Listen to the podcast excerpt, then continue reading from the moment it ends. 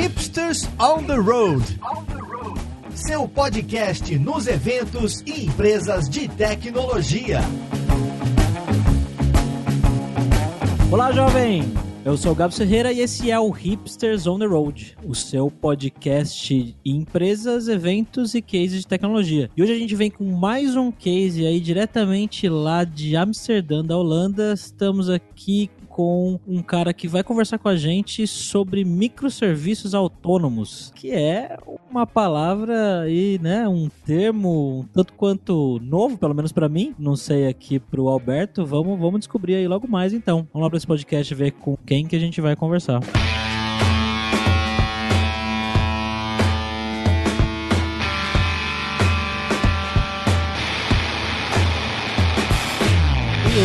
para essa conversa, estamos aqui com o Renato Meff, que é Staff Engineer na Usabila lá em Amsterdã. E aí, Renato, tudo bem, cara? Opa, tudo jóia aí com vocês? E para me ajudar nessa conversa e sabatinar o Renato aí, como sempre, estamos aqui com o nosso co-host Alberto Souza. E aí, cara? Opa, tudo certo. Microserviços autônomos. Autônomo, já misturei inglês com português. Autônomo. Segura essa. Vamos lá então. Vamos lá, vamos começar, né? Só pra quem já tem ouvido aí os últimos podcasts, a gente, eu até recomendo que você dê um, olhe de novo o podcast de microserviços que a gente gravou com o Alexandre, vai ficar o link aí no, na, na página, né? Podcast também com o Elon 7, que a gente falou sobre Debizium, porque Renato não comentou sobre isso, mas ele colabora no Debizium. Estou correto, Renato? Isso. É, o Debizium acabou É. se tornando uma grande parte aqui da nossa arquitetura e a, e a gente decidiu contribuir um pouco de volta aí para a comunidade, open source, deixar as coisas um pouco mais legais para todo mundo. Legal, animal. Então, né, começando aí, eu acho que a primeira coisa, acho que um contexto básico pra galera que tá, pra quem tá ouvindo, eu falo galera, mas tem uma pessoa provavelmente ouvindo nesse momento. Fala um pouco do da Usabila, do contexto, qual que é o propósito dela no mundo, né, por que que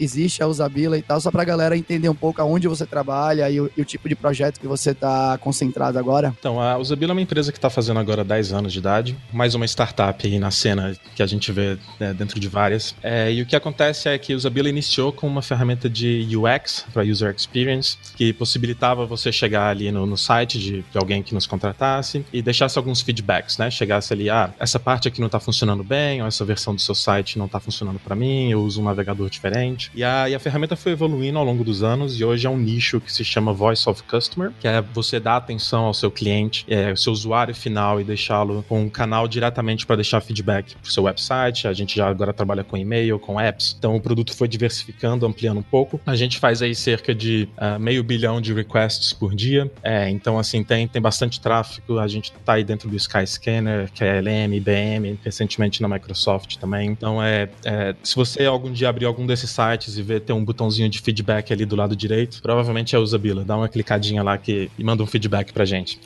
Vou botar um robô pra mandar feedback pra vocês pra testar se o negócio vai aguentar. Pode. A ideia é ter microservice autônomo aqui pra poder segurar essa onda. Olha só, né? De onde veio esse link? Então vamos nessa, né? Não foi ensaiado. Eu gostei. Não foi mesmo. É.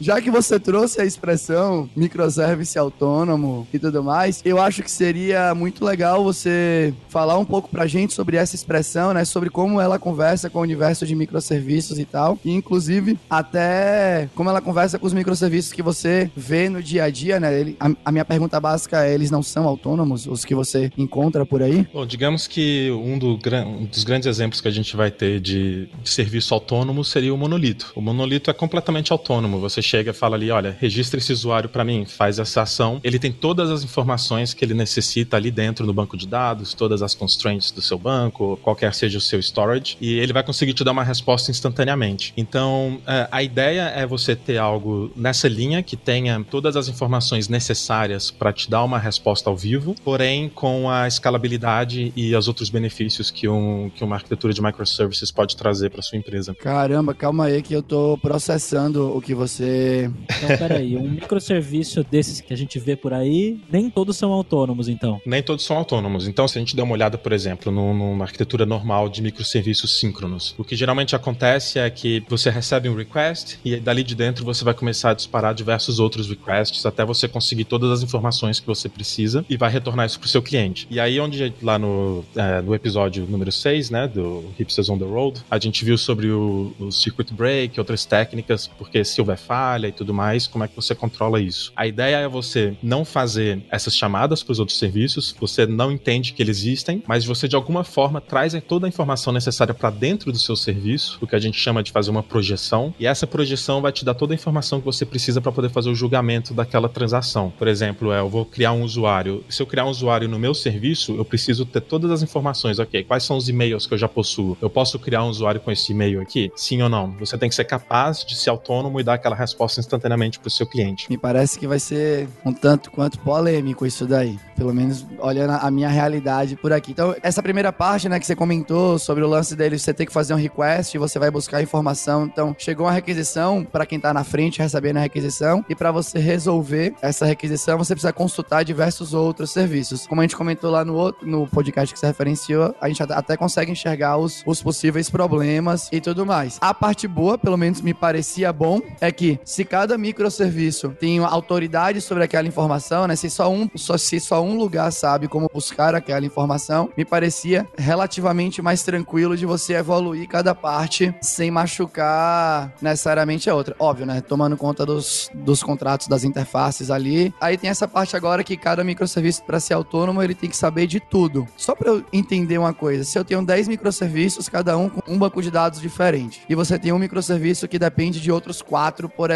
a ideia é que eu, que eu de alguma forma, reúna os dados dos outros quatro no que nesse um que precisa disso tudo? Isso, a ideia começa por aí mesmo, e o que a gente precisa ver é que toda essa, toda essa arquitetura inicia ali do design da, da arquitetura. Então, por exemplo, quando você está fazendo ali a sua exploração do DDD e tudo mais, definindo seus domínios, a sua arquitetura, né, da sua empresa, do seu domínio, você vai começar a entender quais são os seus bounded contexts, que foi o que foi, também foi falado no, no episódio anterior. Então, você tem esses, é, esses contextos delimitados que você vai chegar e vai falar, olha, aqui eu consigo lidar com o usuário, aqui eu consigo lidar com o sistema de pagamento, aqui eu consigo lidar com, com o endereço. Então, por exemplo, pode ser que o sistema de, de pagamento necessite do endereço, porque você vai ter ali né, o, o endereço de cobrança. Então, é, o que você vai fazer é, quando o endereço for atualizado dentro do seu microservice de endereço, ele precisa propagar uma mensagem dentro de um sistema de mensageria, por exemplo, Kafka, e o serviço de billing vai chegar e vai consumir dessa mensagem, vai atualizar o seu banco de dados local. Agora, a partir desse momento, se o serviço de atualização de endereço cair, se a conexão não funciona mais, não tem problema, porque você ainda tem a sua projeção local, isso te torna autônomo, você consegue operar, fazer a sua decisão de forma autônoma sem ter que conversar com outros serviços. Entendi. Tem como você dar pra gente, eu não sei se você pode, na verdade, mas a gente não perguntou isso antes de começar o podcast. Só pra gente tentar, eu queria tentar ficar dentro da Usabila, né, pra tentar enxergar um desses casos dentro do sistema que você trabalha. E eu tenho uma outra pergunta que, eu não sei se faz sentido a pergunta, mas eu já vou,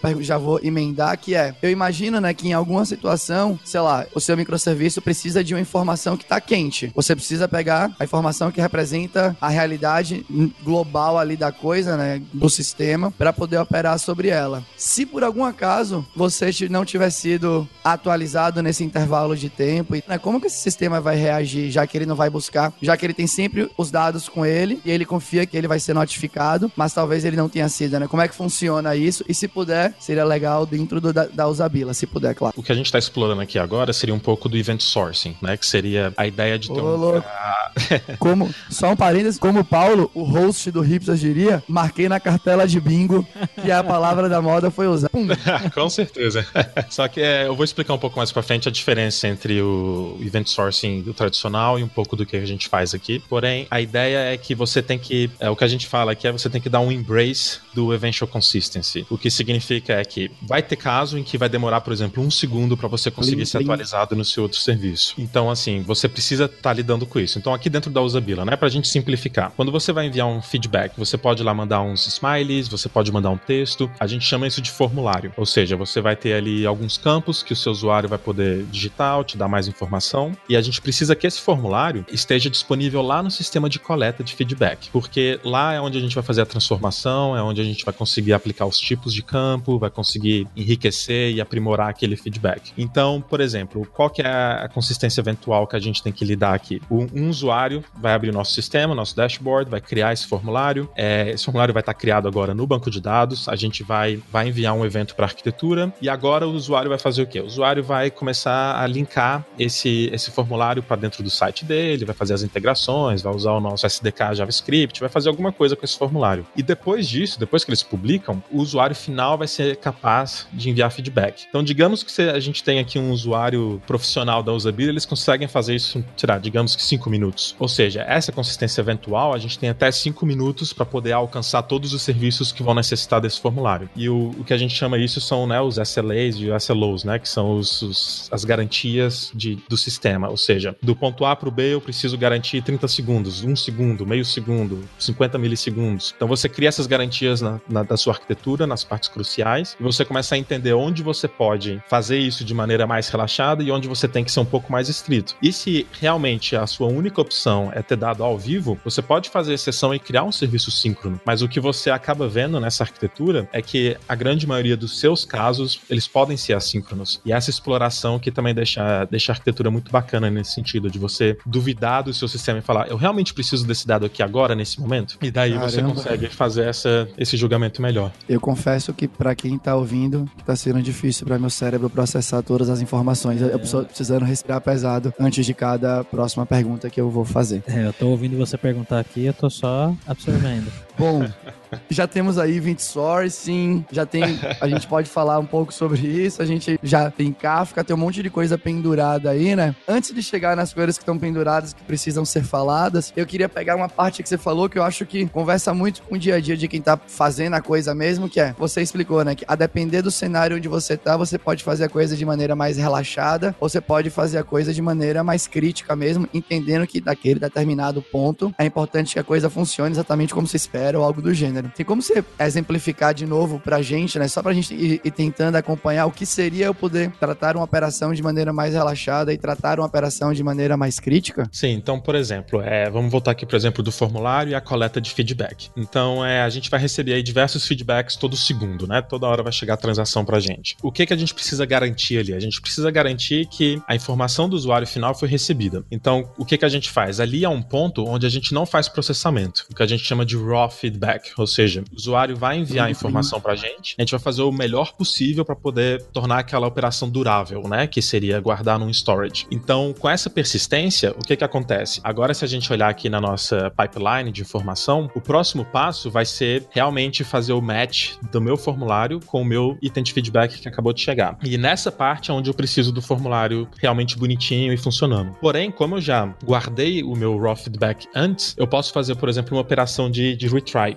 Eu vou chegar ali e vou falar: olha, tenta processar esse feedback para mim. Ele vai falar: ah, mas eu não tenho esse formulário ainda. Vou falar: tudo bem, eu tenho, eu sei que horas ele foi enviado, eu sei qual é o formulário, é, eu tenho todas as informações que eu preciso, então continua tentando. É, então você precisa ver qual que é o ponto de criticidade. O que, que a gente valida ali é que eu preciso guardar 100% dos itens de feedback. Se eu vou demorar agora um minuto para poder processar ou não, para o nosso cliente final não é um grande problema, porque para ele é mais um feedback ali no meio de 100, por exemplo, o que vai alterar para ele uma métrica dos gráficos que ele tem no dashboard, ou então que vai ser um item a mais na listagem, um item a menos. Então isso não importa muito, porque o nosso cliente que está usando o dashboard não sabe que tem alguém enviando feedback do outro lado do mundo. Então ter um atraso ali de, sei lá, 30 segundos, um minuto, até 5 minutos, não faz muita diferença. Então é por ali onde você começa a questionar. Agora, se eu fizesse isso de maneira síncrona, quando eu tiver um, por exemplo, uma Black Friday, quando tiver alguma coisa grande acontecendo, ou quando você estiver tentando fazer um DDoS no, no nosso servidor, é, eu vou começar a fazer com todos os meus Rancoroso. eu vou começar a fazer esse monte de requisição para os meus serviços internamente, porque o meu sistema de formulário vai precisar saber qual que é a conta, qual que é o usuário. Então eles vão começar a conversar entre si, eu vou ter que começar a fazer uma escalabilidade do meu sistema monstruosa, porque tá todo mundo ocupado, tá tudo trabalhando de forma conjunta. Agora, se eu faço essa persistência lá no início, eu sei a escalabilidade que eu preciso para poder processar parte 1 do item, parte 2 e conforme o feedback vai entrando na nossa pipeline, eu consigo escalar apenas uma parte, eu consigo segurar a torneira e falar, opa, segura aí que meu sistema está ocupado e agora vai demorar 10 minutos para poder aparecer o feedback no seu dashboard. Mas eu consigo controlar essa situação de maneira mais analítica. Legal, animal. É, eu gostei muito que você falou do retry, né? Que eu digo, o retry é uma técnica já a galera já usa há muito tempo para você fazer as coisas. Tentou, não deu certo e aquilo precisa ser feito, você fica tentando múltiplas vezes, enfim, né? Um número ali. E é legal saber que para contornar a técnica não é uma técnica super nova nem nada, é uma coisa que a gente já conhece há bastante tempo. Eu acho muito interessante sempre quando o antigo resolve só viu o, a coisa mais nova. Uma curiosidade minha, você tentou buscar a informação em função do, do formulário, né? Tentou dar esse match aí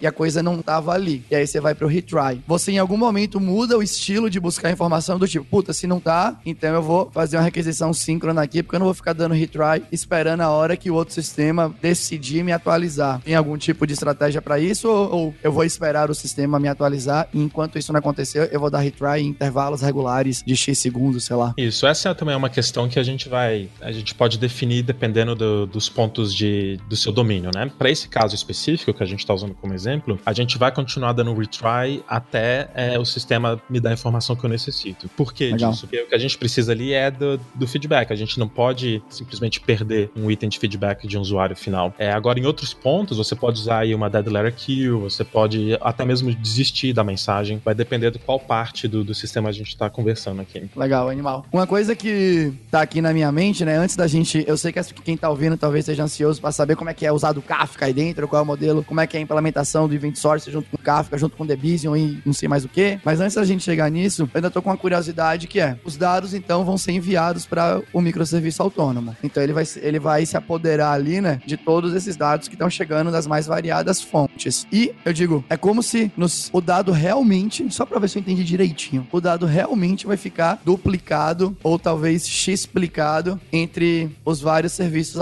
autônomos aí. Faz sentido isso, isso que eu tô falando ou eu tô falando uma grande besteira? Faz sentido totalmente, porque é uma das. São duas coisas que a gente tem que novamente é, aceitar dessa arquitetura, né? É a consistência eventual e a duplicação de dados também. Mas o, o que se torna interessante dessa duplicação de dados é que você consegue fazer o que a gente chama de um storage especialista, né? Ou seja, eu vou receber aqui um usuário no meu sistema. O sistema de usuário vai propagar essa mensagem na minha arquitetura e aí o serviço X vai precisar de parte do usuário. Ele pode simplesmente gravar só o e-mail se ele não precisar do restante das informações. O sistema Excelente, de notificação pode também usar só o e-mail e o nome. Então você consegue fazer um storage mais especialista para a necessidade do seu serviço. A outra ponta, vixe, eu tô muito curioso, gente. Desculpa, desculpa, eu tô aproveitando muito falar com o Renato aqui. Ué, Mil perdões. Que, que perdão que é? Foi mal. Perguntar Estamos mesmo. aqui pra isso. então tá bom, eu vou perguntar. pra isso, Roberto. Ah, a outra ponta na arquitetura de vocês, eles sempre mandam o dado, sei lá, cheio, e aí você filtra o que você precisa. Tá, é, é mais ou menos assim que funciona, né? O contrato entre os microserviços é que um sempre manda tudo pro outro e quem recebe decide fala assim: beleza, então eu recebi isso tudo, mas eu só preciso disso, então eu vou filtrar, ficar com isso. É mais ou menos assim? É mais uma daquelas é, perguntas que a resposta é depende.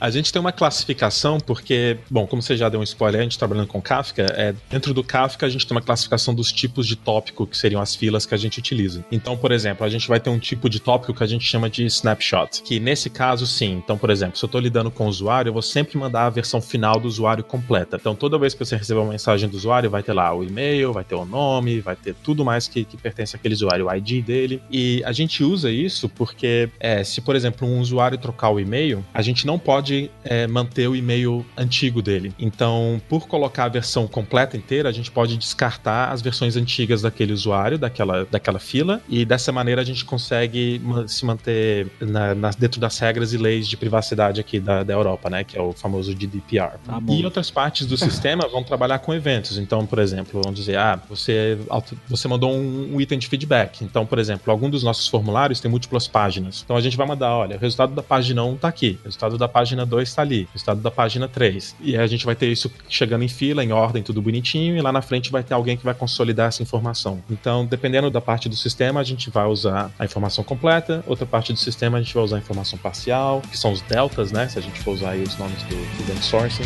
Então, como sempre, depende.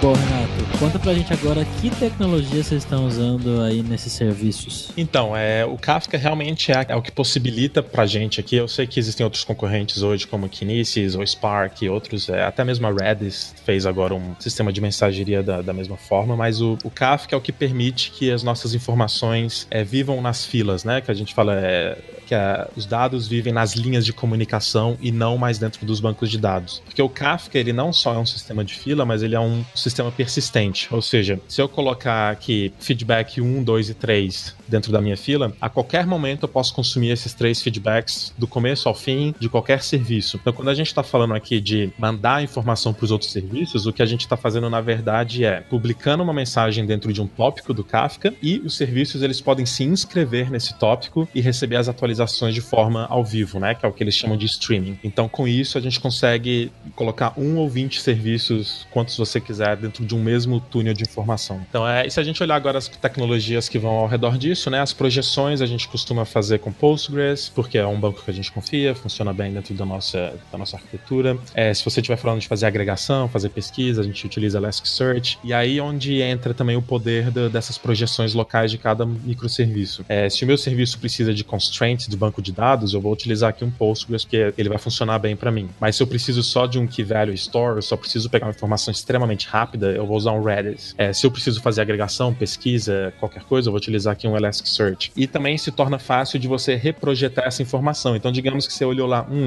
eu acho que eu fiz meu esquema no banco um pouco errado. Eu queria ter uma chance de, de arrumar isso. Você consegue, porque você consegue chegar pro Kafka e falar: olha, me dá as mensagens desde o começo do início do tempo, que eu vou recriar o meu banco de dados agora do zero, baseado no, no modelo novo que eu, que eu acabei de criar aqui. Então você consegue fazer esse tipo de coisa, você consegue testar esses dados de forma mais pragmática e diversas vezes e brincar um pouco com essa arquitetura. Vocês estão usando o Kafka, né? Como o broker aí de mensageria, as pessoas se conectam e tudo mais. E tem essa parte também dele como storage. Dá para falar um pouco mais? A minha mente ainda tá processando no podcast da Elo. Eles até falaram, né, bastante, não sei se foi fora do podcast ou foi na hora lá, não lembro agora, que era, a gente usa inclusive o Kafka como banco de dados. E na documentação do Kafka ele se posiciona como um suposto bom banco de dados mesmo, né, que ele pode guardar, ele tem tudo que é necessário para fazer isso. Dá pra você falar um pouquinho mais, né? Então, que você, que você falou da, da timeline das mensagens, da, da timeline das mensagens, você pode voltar atrás num determinado intervalo, né? Qual intervalo é esse? Fica para sempre todas as mensagens lá? Ou vocês têm um intervalo que vocês consideram o ótimo para o cenário de vocês? Dá para entrar um pouco mais aí no Kafka? Acho que é uma curiosidade da maioria das pessoas que estão ouvindo, de como ele realmente ajuda vocês em... Tem uma outra coisa que você falou, né? Que para mim também é, é uma coisa interessante do Kafka, que você mistura tópico e fila na mesma frase, como se fosse uma coisa só no, no Kafka. E eles também falam que eles têm esse jeito novo de organizar as mensagens aí, que pega o que é bom de tópico e o que é bom de fila. Eu sei que foram múltiplas perguntas, não foi o melhor jeito de fazer, mas a, a minha curiosidade ficou muito lá em cima. Eu sou ignorante mais que você, porque pra mim ele tava falando tópico, eu achei que tópico e fila era a mesma coisa. Eu espero que a edição tire isso,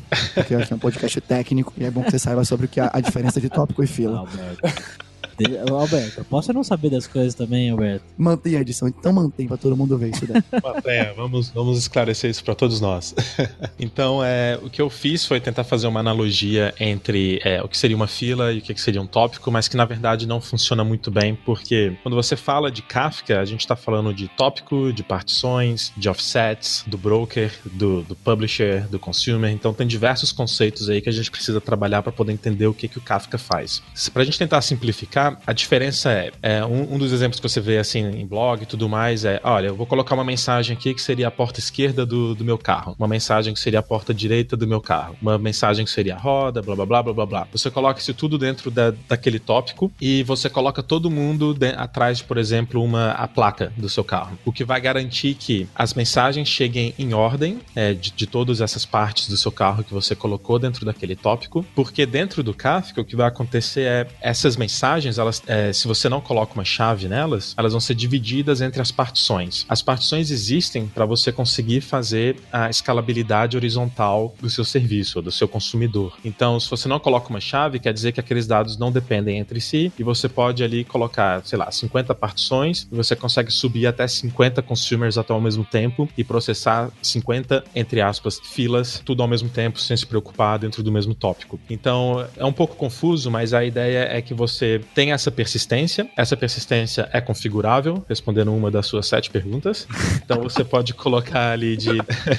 é, no Kafka, tudo funciona com milissegundos. Essa é a unidade padrão deles. Então você pode configurar de 1 milissegundo até é, menos 1, que seria retenção infinita das informações dentro do seu tópico. Então, dependendo de onde a gente tem é, mais informação sensível, a gente coloca lá, sei lá, 30 dias, 7 dias, porque a gente quer só ter aquela janela para poder dar retry, aquela janela de consertar um dado se for necessário. Mas aí, conforme a gente vai entrando dentro do sistema e esse dado vai ficando mais anônimo ou ele vai servindo outros propósitos, a gente consegue aumentar esse tempo e, por vezes, se torna uma persistência que não tem mais retenção. Então, quando a gente fala que seria um banco de dados, existem algumas diferenças chaves, porque as pessoas esperam de um banco de dados é que você consiga fazer queries, por exemplo, né? Olha, me dá ali a mensagem que tem o, o, a alteração de e-mail dessa pessoa. Você não vai conseguir fazer isso no Kafka. O Kafka, ele vai trabalhar só com posicionamento. Então, ou você processa tudo que existe dentro daquele tópico, ou você processa as últimas 100 mensagens, ou você começa do final do tópico e espera chegar mensagens novas, por exemplo. Você não consegue chegar e falar, olha, me dá esse dado aqui naquele ponto. É, você até consegue fazer isso, mas ele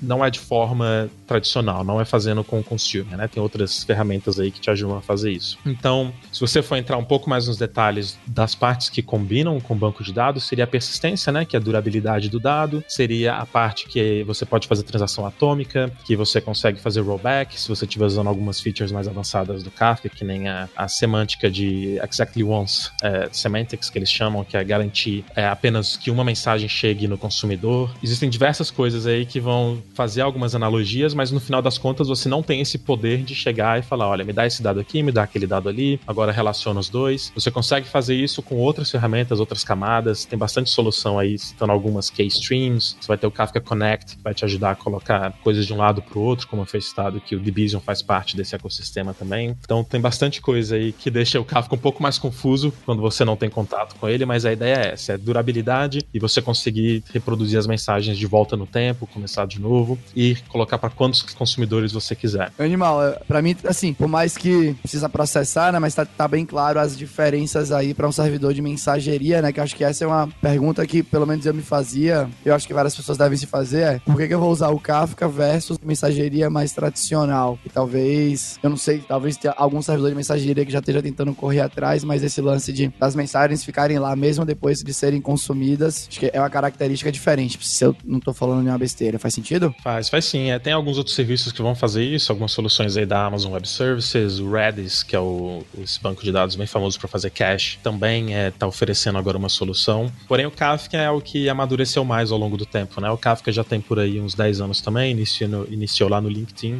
então ele tem aí uma, um histórico um pouco maior, então eles têm bastante solução, tem bastante ferramenta em volta da, do ecossistema do Kafka. Então, por exemplo, se você quiser juntar dois tópicos para criar um terceiro tópico com uma informação combinada, você vai ter solução para isso. Tem até hoje em dia o que eles chamam de KSQL, que ele vai fazer uma projeção em memória ou até mesmo em disco automaticamente para você, para você conseguir fazer essas queries dentro do tópico. Então tem um ecossistema muito grande em volta do Kafka e muita gente que faz event sourcing, assim, o event sourcing raiz mesmo e tudo mais, que escreve primeiro no Kafka, até mesmo antes de chegar no próprio banco de dados. Então tem uma comunidade muito forte em volta aí do Kafka.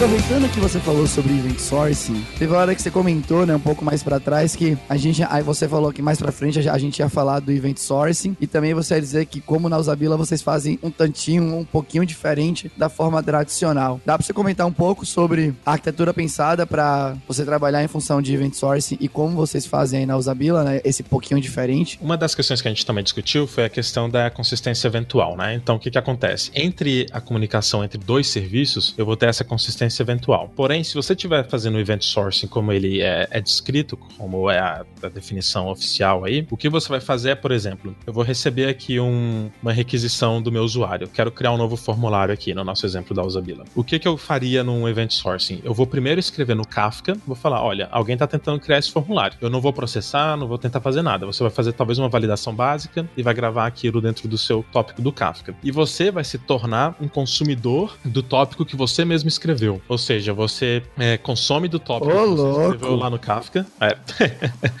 E aí você processa essa informação e dependendo aí do, do tem diversas saídas, né? Você pode dar um erro, você pode mandar para um outro tópico de erro que vai ter alguém consumindo para poder dar mensagem final para o usuário. Então você acaba amplificando a questão da eventual consistency, né? Eventual consistency. Então, para diminuir isso, a gente está aplicando a, a, o CDC, que é o Change Data Capture. E uma das coisas que foi até citada com o pessoal do Elo 7 foi o Outbox Pattern. Então, como é que funciona pra gente? Você é o nosso usuário, você vai criar aquele formulário novamente, a gente precisa fazer uma série de verificações, só que a gente consegue fazer essas verificações ao vivo, né? Porque primeiro a gente tem o serviço autônomo. Então, se eu tenho, por exemplo, eu preciso saber qual é a sua conta, qual é o seu usuário e tudo mais, eu já tenho ali dentro do meu serviço, eu valido isso, eu valido a estrutura do formulário e ao mesmo tempo, na mesma transação de banco de dados, aonde eu faço a inserção desse meu formulário, eu também vou fazer uma inserção ali logo abaixo dessa, dentro da mesma transação ainda, que vai gravar esse evento em uma tabela do banco de dados. No nosso caso, uma tabela do Postgres chamada Outbox, ou seja, é realmente uma analogia à, à, caixa de saída de e-mails. Então eu vou gravar esse evento lá dentro, ou seja, ou tenho tudo ou nada. Se eu conseguir gravar o formulário, eu vou conseguir ir gravar o evento, minha transação conclui e eu consigo dar um ok pro meu usuário de que isso foi gravado. Se eu não conseguir gravar um ou outro, a transação vai dar um rollback, porque eu não vou, não vou comitá-la, então meu usuário vai receber uma falha. Isso garante que a mensagem e a minha persistência estão ali juntas, e eu vou ter um segundo processo aqui agora, que está na minha arquitetura, que vai buscar essa mensagem do Outbox e vai jogar para dentro do Kafka. O que, que eu consigo com isso? Reduzir a complexidade de consumir a própria mensagem, reduzir a complexidade de não ter uma resposta instantânea para o meu usuário. Então, você mistura um pouco dessas coisas e você consegue atingir aí uma, uma arquitetura um pouco mais simplificada, que se torna event-based, mas ela não é event-sourced nesse caso. O silêncio, gente, é minha, o meu cérebro processando informação. Calma aí que tá, tá rolando uma consistência eventual aqui. eu não sei se vai rolar. não vai rolar? Não vai. Agora, o meu cérebro briga muito se isso tá simples ou tá muito difícil. Mas uma coisa que foi bem legal que você falou, né? Que é event-based, mas não é event-source. Eu não sei, eu vou só complementar aqui, eu não sei se eu vou estar tá dificultando ou facilitando, que é, mas foi muito legal que é, eu não tava na manha que quando a galera fala que é event sourcing, realmente eles levam nesse nível de pé de letrice que é, eu vou mandar uma mensagem e eu vou receber agora os dados desse cara que fica enviando mensagens para tratar tudo como mensagem. Rapaz. É, se você quiser fazer event sourcing de raiz, não Nutella, você precisa escrever primeiro no seu sistema de mensageria e depois lidar com a mensagem. Loucura. Entendi. É loucura.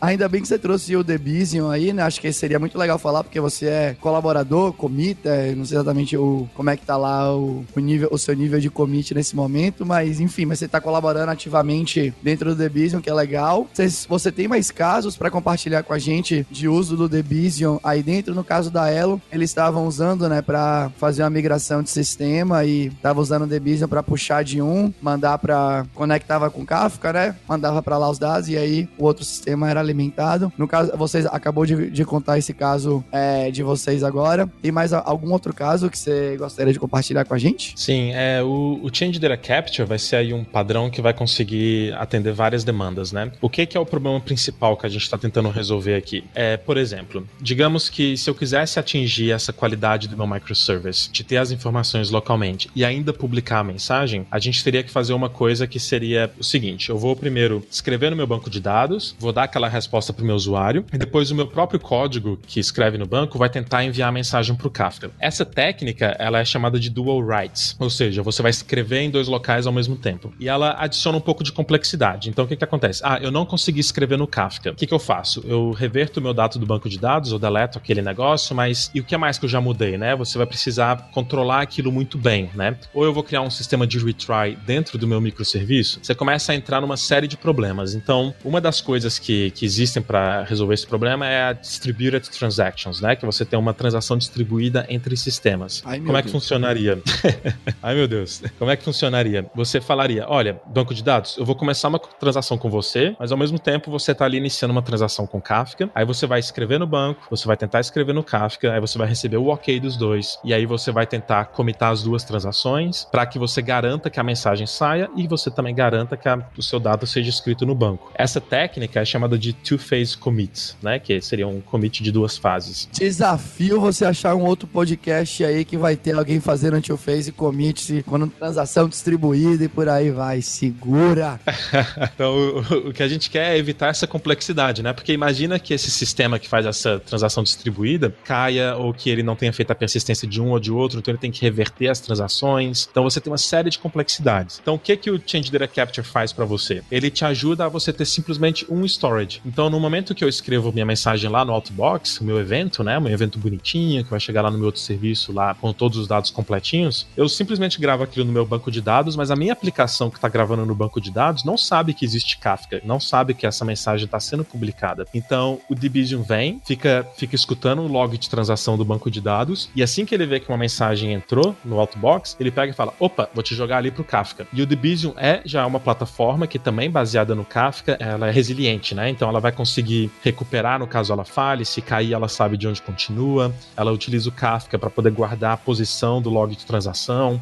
Então, ela, você se torna um pouco mais. É, você tem um pouco mais de garantia que o seu evento vai sair daquela posição sem que seu serviço tenha que se preocupar com isso. Então, isso é o que a gente chama de outbox. Você evita dual writes, você evita é, transação distribuída e você atinge o, o objetivo e que por vezes é, é, extremamente rápido. Ah, legal. Na verdade, agora eu fiquei feliz que não tem transação distribuída. Eu, eu tava preocupado que ia ter. Não, é, é, você, é, muito, fiquei feliz por você agora, de verdade. Obrigado, velho. você tem que ficar triste existe pessoal que faz saga, né? Que é uma das outras soluções. Essa daí, então. é um caso, então, bem parecido com o da Elo mesmo, né? Ao invés da aplicação publicar no Kafka, o Debizium pegou essa responsabilidade, né? Tem tipo um pipeline ali. Você grava no banco e o Debizium lê o log, vê o diff e vai alimentando o Kafka com essas informações novas. Mais ou menos isso, né? Isso. Então, assim, você pode utilizar para Outbox, você pode utilizar para fazer a migração de um banco de dados antigo, você pode fazer para alimentar cache. É, então, por exemplo, se você for alimentar seu cache, você pode, por exemplo, sempre fazer a leitura do seu cache e sempre fazer a escrita no seu banco de dados oficial. Você nunca precisa fazer a, a leitura do seu banco de dados, porque você confia que, que o Debizium vai conseguir jogar isso pro, pro Kafka, que vai alimentar o seu cache, por exemplo. Então você consegue utilizar em várias, é, em várias áreas que você teria uma transação distribuída, mas que você já tem um banco de dados. Você pode utilizar o, o Change Data Capture Debizium aí nesse caso para poder te ajudar. Legal. E eu confesso que eu não sei se a galera vai gostar muito, né, de ter um cara ali grudado no banco de dados ouvindo as alterações do banco de dados e publicando isso para os diversos lugares diferentes. Mas eu confesso que conversa comigo esse tipo de solução, porque no fim, a grande maioria das aplicações que a gente tem, né, das soluções que a gente tem aí, independente se a empresa é antiga ou se é uma startup, é muito concentrada no banco de dados, né? Os dados vêm dali e aí eles vão sendo jogados para outros lugares. Tem uma aplicação especializada em ouvir o banco de dados e publicar isso para os outros lugares, me parece fazer bastante sentido, assim. Acho que facilita muito a vida de, de quem está no nível do, do código de negócio mesmo. Bem interessante. Sim, e você atinge é, algumas facilidades, por exemplo. Se você tem 20 serviços, o que é que é mais fácil? Você monitorar uma ferramenta que consegue tirar mensagem dos 20 serviços ou você, como é que você vai monitorar os 20 serviços individualmente? Se eles estão conseguindo fazer a publicação deles ou não. Então, até de um ponto de vista operacional, é, as coisas se tornam mais simples quando você tem algumas, seriam os guardrails, né? Quando você tem essas proteções, você tem alguns sistemas definidos. Você facilita muito a vida do, do pessoal da operação, DevOps e tudo mais. Então, pra gente chegar no final aqui, né? A gente começou falando dos problemas, a gente navegou para a parte mais técnica ainda, chegando no nível das ferramentas, né? Dos projetos que facilitam a implementação das ideias. E eu acho que eu vou fazer essa pergunta sempre quando a gente tiver um podcast de microserviços aqui no, no On The Road, que é como que na Usabila os microserviços, no caso autônomos de vocês, né? Colaboraram com, o negócio em si, né? Por mais que seja muito louco tecnicamente, várias tecnologias sendo utilizadas e tal, consigo entender pelo lado da galera de desenvolvimento como é interessante participar de um ecossistema desse, né? Como deve ser enriquecedor participar. Mas pensando no lado do negócio, né? Em feature que tem que ser entregue, em atender o usuário final, deixar o sistema mais legal, atender as mudanças que o usuário final talvez peça no, na utilização, né? Nas mais variadas partes aí do, do sistema. Como que o microserviço adiantou a vida de vocês, né? Facilitou a vida de vocês para serem uma empresa melhor e atender o cliente de uma maneira melhor? Bom, a, a verdade do início dessa, dessa resposta é que no começo é muito doloroso. Por momentos parece até que você não, não vai conseguir chegar do outro lado, né? Porque imagina, vem todo um operacional envolvido para fazer isso, né? Então a gente tem lá de Kubernetes, Kafka, é tudo dockerizado e todos os serviços, aí tem algumas linguagens e você começa a adicionar mais e mais coisa nessa pilha de tecnologia. Parece que uma hora você não vai conseguir chegar a lugar algum, né? Porém, quando essa fundação ela é, ela se torna mais estável, é, os times realmente conseguem a, a, atingir que seria aquela qualidade de DevOps que muita gente fala, né? Que é, é a autonomia dos times, não só mais dos serviços, né? Ou seja, o sistema vai funcionar se um dos serviços cair, o sistema vai conseguir escalar nas partes que ele necessita, os times vão conseguir fazer o deployment deles sem quebrar outros sistemas, porque eles têm que respeitar os contratos que vão passar dentro ali da, dos tópicos do Kafka. Então você consegue criar novos sistemas ali, Greenfield, do nada, porque a informação já está disponível nos sistemas e você consumir essa informação não vai afetar ninguém. Os outros serviços não sabem que tem mais alguém, mais um consumidor daquela informação. Então você pode pegar um time de duas pessoas, construir uma, uma proof of concept, você consegue é, desenvolver coisa muito mais rápido depois que essa fundação já está ali toda bonitinha, né? E essa questão de dar autonomia para os times, né? Então o time se torna responsável e ele tem o, o ownership daquele serviço. Ou seja, se o seu serviço cair, você é a pessoa que tem que receber a ligação ali do sistema e tem que lidar com isso, porque você realmente consegue ser dono daquilo, porque é muito diferente ali no, no monolito e tudo mais, que aí você vai ter, ah, não, ali foi o front-end, ali foi o pessoal do back-end 1, back-end 2. Começa ali uma apontação de dedo geral, ninguém sabe onde o negócio quebrou, aí vai todo mundo culpar o pessoal de infraestrutura. Então, com isso você consegue ter uma estrutura autônoma dos times e dos seus serviços, ou seja, você alcança ali um praticamente uma utopia é, tecnológica. Entendi. Só para eu, eu, eu vou continuar um pouco em cima da pergunta, né? Tem um post super antigo de Felipe Calçado quando ele trabalhava na SoundCloud que ele no post dele ele falava assim, putz, tinha feature que demorava até um mês e meio, dois meses pra gente conseguir aprovar, colocar no ar e depois, né, que a gente migrou para uma arquitetura de microserviços, né, conseguiu separar e tudo mais. Esses mesmos pedidos de features que antigamente demorava até dois meses por conta do fluxo inteiro que, que tinha que passar para ser aprovado, começaram a entrar no ar. Aí eu não vou conseguir lembrar de forma alguma do tempo, né? Mas sei lá, começaram a entrar no ar em 10 dias ou algo do gênero. Vocês também sentiram isso dentro da Usabila, né? Que depois de ter passado por toda essa fundação aí, né? Por essa parte dolorosa, vocês sentiram que tá mais fácil de incorporar funcionalidade nova?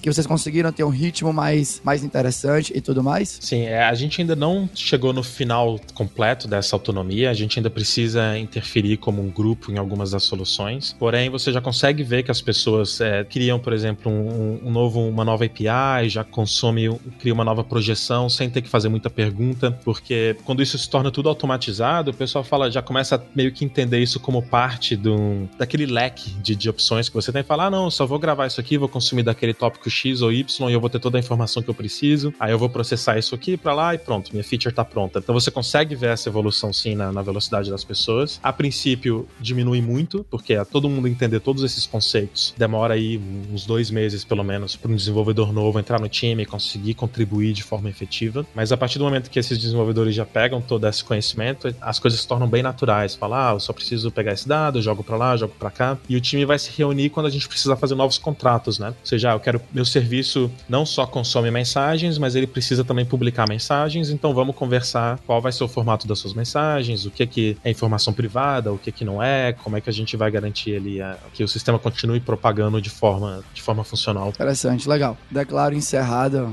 os meus questionamentos nesse podcast. Gostaria de agradecer muito pela paciência de Renato, por toda a curiosidade envolvida, mas foi realmente uma viagem bem interessante. Bom, acho que deu para perceber aí pelo meu, meu, quase silêncio nesse podcast que eu dei uma, uma boa boiada aqui no assunto hoje. Se você ouvinte também tá junto comigo, deixa um comentário aí de solidariedade aí no episódio que eu realmente hoje, hoje foi difícil. Foi difícil, Alberto. Mas é, mas é difícil conseguir é, falar sobre tantos conceitos assim de forma rápida, então eu também sei que eu não fui muito claro, então deixa uns comentários aí pra gente tentar clarificar um pouco as coisas. Então é legal, mas não fica tranquilo. E Kafka, se segure, estamos chegando em você. Você terá o seu episódio. Valeu, Renato. Obrigado, cara. Muito obrigado a vocês pela oportunidade e qualquer dúvida estamos aí no, no chat e prontos para respondê-las. Só para antes de fechar aqui, né, eu queria de novo lembrar para quem tá ouvindo, se você tem um case que você quer contar, que você quer compartilhar como o Renato fez com a gente, né? Renato que entrou em contato com a gente para querer contar a história da, do projeto dele lá na Usabila, né, do The Vision e de, e de como eles usavam microserviço autônomo e por aí vai. Pra gente foi excelente, um conteúdo incrível. Se você também quer compartilhar a sua história, o, o seu projeto, fala com a gente. Estamos aqui para fazer perguntas tranquilas e perguntas não tão tranquilas. Gabriel também quer dar uma outra notícia interessante aí para quem tá ouvindo. A gente abriu, algumas semanas atrás, a apostila do curso de microserviços da Kaelon, então a gente vai deixar o link aí na descrição do episódio, que tá bem bacana essa apostila. Só para deixar claro, a gente abriu enquanto ela está sendo escrita. É que eu não sei se quando você estiver ouvindo, se ela ainda vai estar sendo escrita, mas a gente abriu, deixou aberto lá no, no Git, no Git, qual Git que tá? Qual Git agora que eu me perdi? No GitHub, talvez seja no GitHub ou no GitLab quando você for olhar, mas ela foi aberta enquanto estava sendo escrita, né? Todo mundo pôde acompanhar, comentar, dar watch nos, nos commits e por aí vai. É isso. Por aí vai. Eu tô falando muito por aí vai, Gabriel já me falou sobre isso. Valeu, mas é isso aí. Valeu, Fechou? Ah, foi ótimo. Tchau, tchau, tchau.